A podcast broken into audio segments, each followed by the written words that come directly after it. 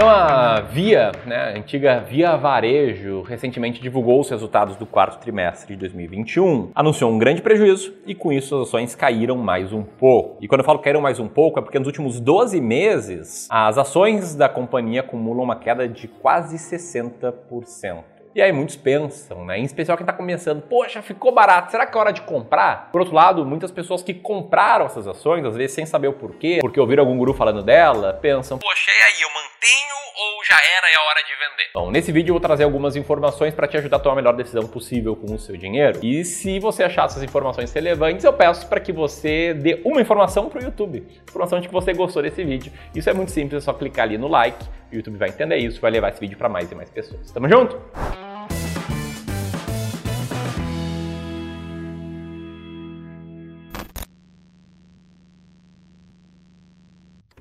Bom, então antes de mais nada, deixa eu dar um contexto, né? Meu nome é Ramiro Gomes Ferreira, eu sou gestor profissional de investimentos, cofundador do Clube do Valor. Nesse vídeo eu tô falando sobre a Via Varejo, que como o nome diz, é uma empresa que atua no setor de varejo. Ah, agora eu entendi! Agora eu saquei! Agora todas as peças se encaixaram! E como muitos sabem, e talvez seja novidade para ti, a Via Varejo é responsável pelas marcas Casas Bahia e Ponto, né, que é a antiga Ponto Frio. Ela também é a empresa que está por trás da fabricante de imóveis Bartira, além de ser administradora do site de e-commerce extra.com.br. A Via, ela foi fundada no ano de 2010, só que a história dela é um pouco mais longa. Afinal, do ano de 2010, houve uma associação das Casas Bahia, né, que eram pertencentes à família Klein, com a Ponto Frio, que era propriedade do Grupo Pão de Açúcar. Grupo Pão de Açúcar, que foi controlador até o ano de 2019. A Via, ela é líder no varejo de eletrodomésticos e eletroeletrônicos no Brasil, está presente em mais de 450 diferentes municípios, em 20 estados e também no Distrito Federal. Possui cerca de mil lojas físicas, 28 diferentes centros de distribuição e hubs de entrega e tem capital aberto na Bolsa de Valores desde o ano de 2013. Ó, e aqui tem alguns números interessantes aqui da Via, só para a gente ter esse contexto depois te explicar o que está acontecendo com as suas ações. É, números que te ajudam a ter uma dimensão do tamanho dessa empresa e que complementam tudo que eu falei agora há pouco. Agora quero mostrar um pouco do resultado operacional da empresa de acordo com o próprio site delas, de acordo com o release de resultados. E você pode ver que o GMV bruto ele cresceu, assim como a margem bruta cresceu um pouco, o EBITDA também e o lucro líquido ele tá bem menor, foi bem menor no quarto trimestre, mas no comparado ano a ano teve um pequeno crescimento. Agora, o grande ponto é, por que, que a Via tá caindo tanto? Vou trazer aqui algumas informações depois da minha opinião. Informação, o lucro líquido da empresa, ele despencou, na verdade, ele se transformou num prejuízo líquido, contabilmente falando. No ano de 2021, o prejuízo foi de 297 milhões de reais contra um lucro no ano de 2020 de 1 bilhão de reais acumulados. No quarto trimestre do ano de 2021, que tem uma sazonalidade boa para o varejo, afinal tem Black Friday, compras de Natal, etc., a Via teve um resultado positivo de 29 milhões de reais, porém 91% abaixo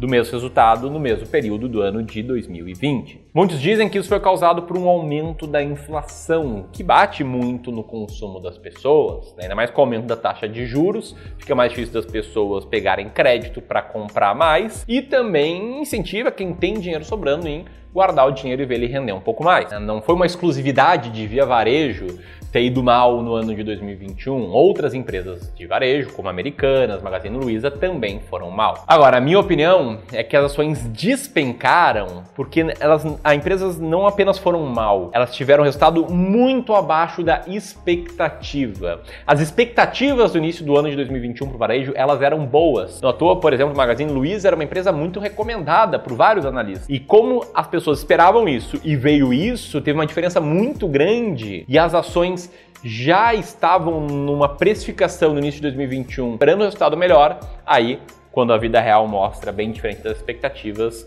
e bem pior do que as expectativas, os preços vão lá para baixo. Eram ações caras, eram ações que não estavam entre as mais baratas da bolsa, foram mal, as empresas foram mal, tiveram um resultado ruim aí sai de baixo que vem a ação despencando. Ah, falando em ações, a Via Varejo negocia na B3 com o ticker VIA, né? V-I-I-A 2003. Ela é uma empresa que tem uma boa pulverização, né? pode ver ali que a linha de acionistas outros compõe a maior parte das pessoas, porém como grandes acionistas a gente tem a Golden Tree, fundo de investimento em ações, e também o destaque ali para o Michel Klein com 2,26%. Se a gente for olhar alguns indicadores da empresa, está tudo bugado. Te liga só nessa tabela aqui que a gente fez com a ferramenta Economatic. O preço por lucro, EV, EBIT, o Earning Yield, tá tudo negativo. Por quê? Porque a empresa não apresentou lucro líquido nos últimos 12 meses e sequer apresentou resultado operacional positivo. E como ela paga muito poucos dividendos, como eu já vou te mostrar, a média do dividend yield é ridícula, né? 0,02%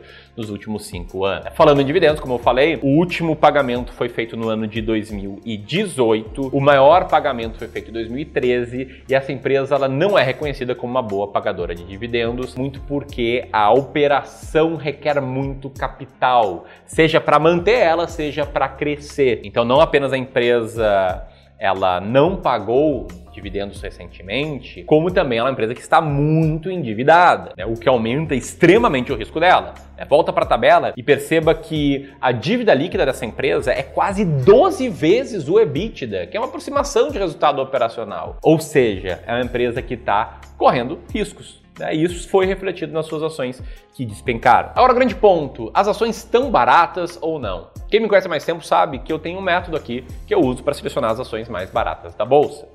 Método esse, por sinal, que eu vou te mostrar muito em breve, com detalhes, no evento online e gratuito chamado Salve Investidor Experience, em que eu vou te mostrar todas as estratégias que a gente segue aqui no Clube do Valor e que vão te dar muita clareza para você saber sempre quais ações comprar, quando comprar e quando vender, entre outras várias coisas que vão estar dentro desse evento. Para te registrar nesse evento que é gratuito, então ele só demanda a sua atenção e você vai aprender muito lá. É só apertar nesse link aqui e no link que está aqui na descrição. Tamo junto? E no resumo, esse método ele consiste em olhar para as empresas com maior earning yield. É, só para explicar aqui, ações mais baratas da bolsa não são aquelas que mais caíram, não são aquelas com a cotação mais baixa, e sim aquelas que têm maior resultado operacional, frente ao valor total que alguém tem que pagar para comprar uma empresa. Então eu consigo comparar todas as empresas que têm resultado operacional positivo, umas com as outras, numa tabela mais ou menos como essa aqui que está na tela. E a ideia é ter 20 ações muito baratas e ir ajustando a carteira de 3 em 3 meses. Essa estratégia, vale a pena citar, ela não saiu da minha cabeça, tá? Não inventei ela. Eu testei exaustivamente algumas estratégias de investimento em valor, algumas estratégias matemáticas, quantitativas, e essa foi a que fez mais sentido para mim. Você pode ver nesse gráfico aqui aqui que a carteira de 20 ações mais baratas da bolsa, no passado, na nossa simulação, ela rendeu muito mais do que a média do mercado, seja medido pelo índice Bovespa, seja medido pelo índice Brasil, o IBRX. E mais do que isso, não é só uma planilha de Excel. É, há mais de cinco anos, a gente aqui no Clube do Valor faz gestão de carteiras de clientes e na parte de investimento em ações, a gente seleciona as ações mais baratas da bolsa. E aí o grande ponto é, Ramiro, a Via, como é que ela está no seu método? Ela está entre as mais baratas? Essa crise fez ela ficar barata? E sabe qual é a resposta? A Via sequer está no ranking. Por quê? Porque ela caiu nos filtros. Como ela não gera resultado operacional, não gerou resultado operacional nos últimos 12 meses, ela é automaticamente eliminada, o que significa que a gente nem consegue ver se ela está barata ou cara por um indício muito grande que ela está cara. Ela não gera resultado nem das operações. Quem diria lucro líquido, né? depois de pagar tantos juros por conta de tantas dívidas. O método acaba filtrando via varejo aí como um filtro de qualidade das empresas que a gente compra. O método, claro, é possível investir com muita clareza, né? sem deixar espaço para suas emoções. Se você gostou desse vídeo, gostou da nossa pegada, do nosso approach, te inscreve aqui no canal e clica no sininho.